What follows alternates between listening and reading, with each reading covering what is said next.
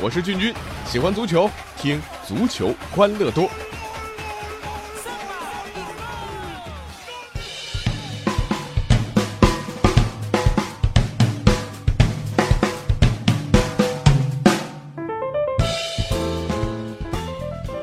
欢迎来到我们今天的足球欢乐多，我是君君。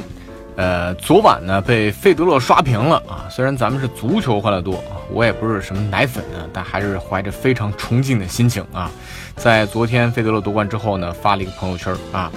呃，费德勒还是冠军，格策还在多特，托雷斯还在马竞，阿联还在广东啊，詹姆斯还在骑士，毛剑卿还在申花，穆里奇还在恒大，王云还在申鑫，鲁尼还在埃弗顿。以为过了很多年，其实我们还年轻啊！看费德勒夺冠很励志啊！哎呀，这个发归发，说到底这还是自己骗自己啊！看台上费天王都四个孩子了啊，两对双胞胎告诉我们，费德勒已经三十六岁了。回到足球场上，能像费德勒这样的啊，很多年前就被怀疑廉颇老矣，尚能饭否，却一直坚持到现在，关键还能拿大满贯的，呃，其实还真的不算多。今天还有一条新闻啊，说前日本国门川口能活在啊代表日本 J 三联赛球队周末的比赛当中呢出场了啊，这也使得他以四十一岁十一个月零一天的年纪，成为了 J 三联赛历史上最年长的出场球员。但这呢还不能成为足球场上的费德勒，因为 J 三联赛这跟大满贯冠军还是有这个质的差别的，级别不够啊，包括三浦知良。啊，今年三月份，他在日本 J2 联赛五十岁零十四天的三浦知良帮助主队攻入了全场比赛的唯一进球，啊，也是超越了威尔士球员梅雷迪斯四十九岁零二百零八天，成为了世界职业足坛最年长进球纪录新的拥有者。呃，这事儿呢，咱们足球欢乐多也聊过啊，但这级别也不够啊啊，能够格在足球场上啊和费德勒拼一拼的，还真不太好找。啊，先说说过去这个赛季吧，大概有这么几个人啊，可以一定程度上接近费德勒。呃，先来说两个和费天王同龄的球员啊，一九八一年十月出生的伊布拉希莫维奇，三十六岁了，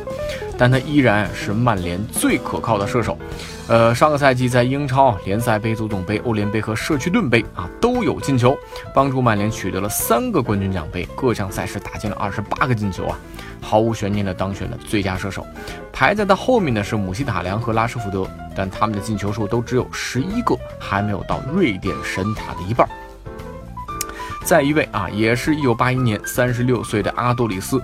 呃，联赛呢打进了十六球，力压莫拉塔，成为了西甲本土射手王。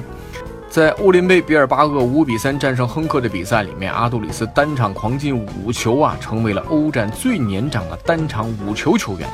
那这个赛季，阿杜里斯各项赛事打进二十四个球，西甲十六个，欧联杯七个，还有国王杯的一个进球。那接下来两个呢，比费德勒要小一岁啊。一九八二年的博雷诺，在意甲卡利亚里亚打进了十六个联赛进球啊，进球呢比罗马的萨拉赫、米兰的巴卡，还有最红的锋线新星希克还要多。再加上在意大利杯卡利亚里五比一战胜费拉拉的比赛里面上演大四喜啊，这位意大利老将赛季总进球数达到了二十个。呃，当时呢，这个维耶里还打赌啊，说博雷洛单赛季进球不会超过十五个啊。事实证明，千万不要轻视老将心中的那团火。另外还有三十五岁的迪福，也是一个高效的英格兰射手啊。桑德兰全队联赛总进球数二十九个，而迪福一个人包办了其中的十五个。他的英超总进球数已经上升到了一百五十八个，超越欧文，成为了历史的第七射手，追平第六的罗比弗勒呢，只差五个了。在三月份英格兰对立陶宛的世界杯预选赛当中啊，三十五岁的迪福时隔四年重披国家队球衣，打进了自己国家队生涯的二十个进球啊。那这几位呢是刚刚过去这个赛季表现出众的锋线老将啊。但好像跟费德勒比呢，还是差一截啊！脑海里还浮现出两个，一个呢年代比较久远了，上世纪五六十年代，英国足坛的传奇啊，斯坦利·马修斯是被誉为球场上的卓别林。马修斯从十六岁啊登上甲级联赛的舞台，到五十岁踢完最后一场比赛，驰骋绿茵场整整三十四年。他在四十一岁的时候拿了欧洲金球奖，四十八岁还被评为英格兰足球先生。这大概是最能够被称为足坛费德勒的巨星了。那，当然这个马修斯马老未必高兴了啊，他可能更喜欢把费德勒叫做网球场上的马修斯。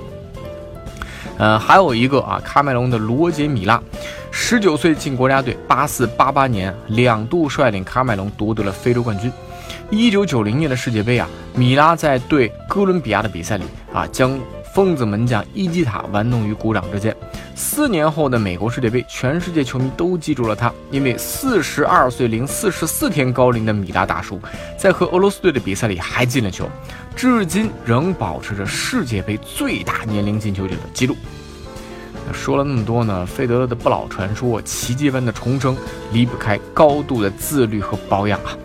费德勒看似轻松的赢球，背后那是年复一年、日复一日的刻苦训练啊。当然，保养也必不可少。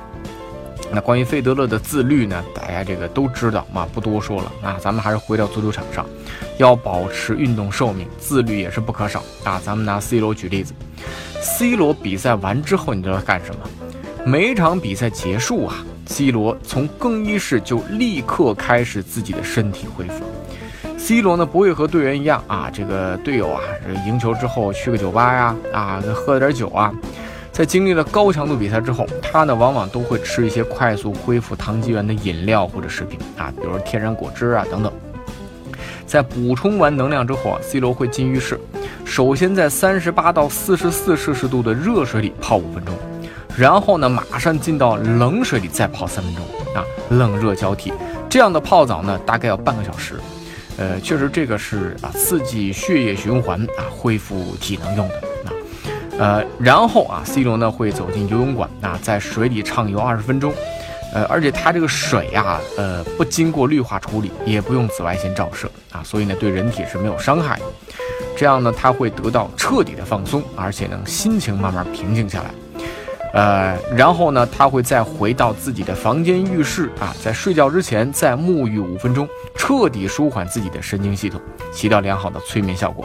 那一天呢，C 罗保证至少八个小时的睡眠，还要午睡啊，在平稳的状态当中进行身体自身的修复。同时吃啊也是非常的严格，他呢曾经晒了自己的食谱，大部分都是蔬菜、水果和一点点的肉类，啊，具有丰富的营养，而且呢避免摄入过多脂肪，这就使得他身体多年来一直都是那种啊线条啊这个非常分明的肌肉，没有什么肥肉。而拥有强大的肌肉群的关键呢啊，除了吃之外，每天的训练，他经常是第一个到基地，最后一个离开。安切洛蒂啊，之前呢也会说啊，C 罗甚至会训练到凌晨三点啊，把娇美的女友扔在家里独守空房。